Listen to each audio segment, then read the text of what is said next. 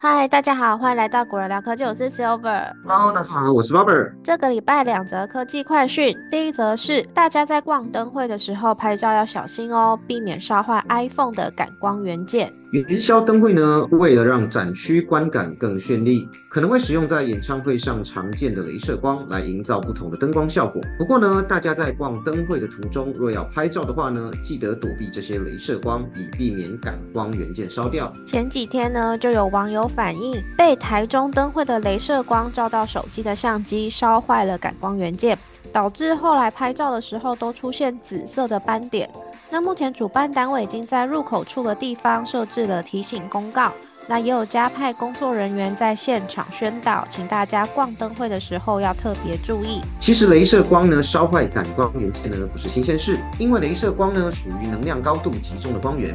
还有很强的指向性。当镭射光照射到相机感光元件上时，会在感光元件上产生大量的热量，就会有可能烧毁感光元件。不论手机或是相机都是一样的。之后拍照时，画面上就会出现紫斑。长跑演唱会的听众呢，应该多少都有经验。那 Sony 他们也有在自己的官网资源页面里面证实这件事情。他们说，镭射光可能会让感光元件损坏，只要处在有镭射光的环境。不论光束是直射或者是间接反射，都有高几率会让相机的感光元件故障。因为是感光元件被烧坏，要解决拍照紫斑问题呢，只有维修更换这条路啦。而苹果原厂的报价，以 iPhone 十五系列来看哦，十五 Pro 后置相机的维修费是六千七百九十元，iPhone 十五呢是五千一百九十元，就算有 Apple Care Plus，还是要三千两百元。以网友分享的经验来看，iPhone 相机被镭射照到损坏是属于人为因素，所以就算保固内也需要自费维修。那当然，实际情况还是要以工作人员现场说明为准。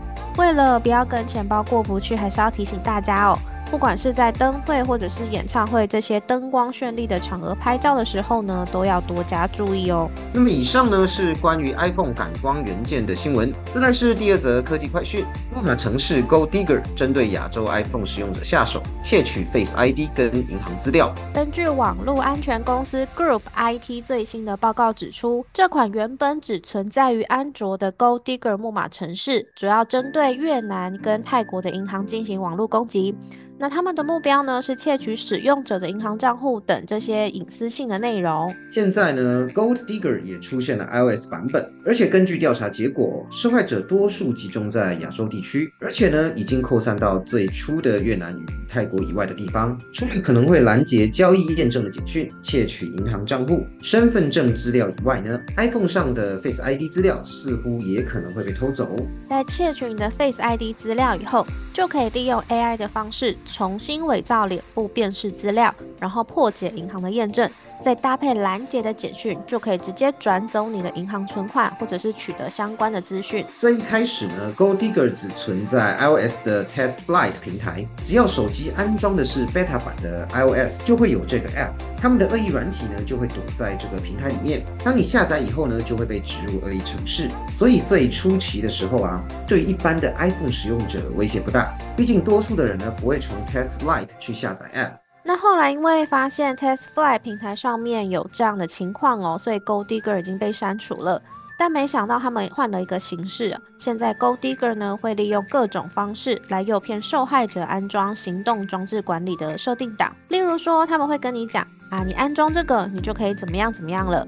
然后有这类需求的人呢，就会直接去安装，这样子他们的手机就会被植入木马城市。要避免被这类的恶意的软体或是木马城市攻击，最好的方法呢，就是所有的 App 都通过 App Store 下载，也不要从你不确定到底安不安全的第三方网站呢下载描述档或是设定档。毕竟 App Store 目前的审核还是相当严格的，可以通过审核的 App 基本上都是安全的。那这也是为什么苹果一直坚持不开放侧载的原因，甚至在不得已的情况下，同意欧洲市场使用第三方 App Store，让使用者下载未受苹果检查过的 App。那苹果也明确表示不保证任何的安全性，所以呢，他们已经先把丑话说在前面了。那么以上呢是关于 iOS 版木马城市的新闻。今天节目先到这里啦，我们下集节目见，拜拜，拜拜。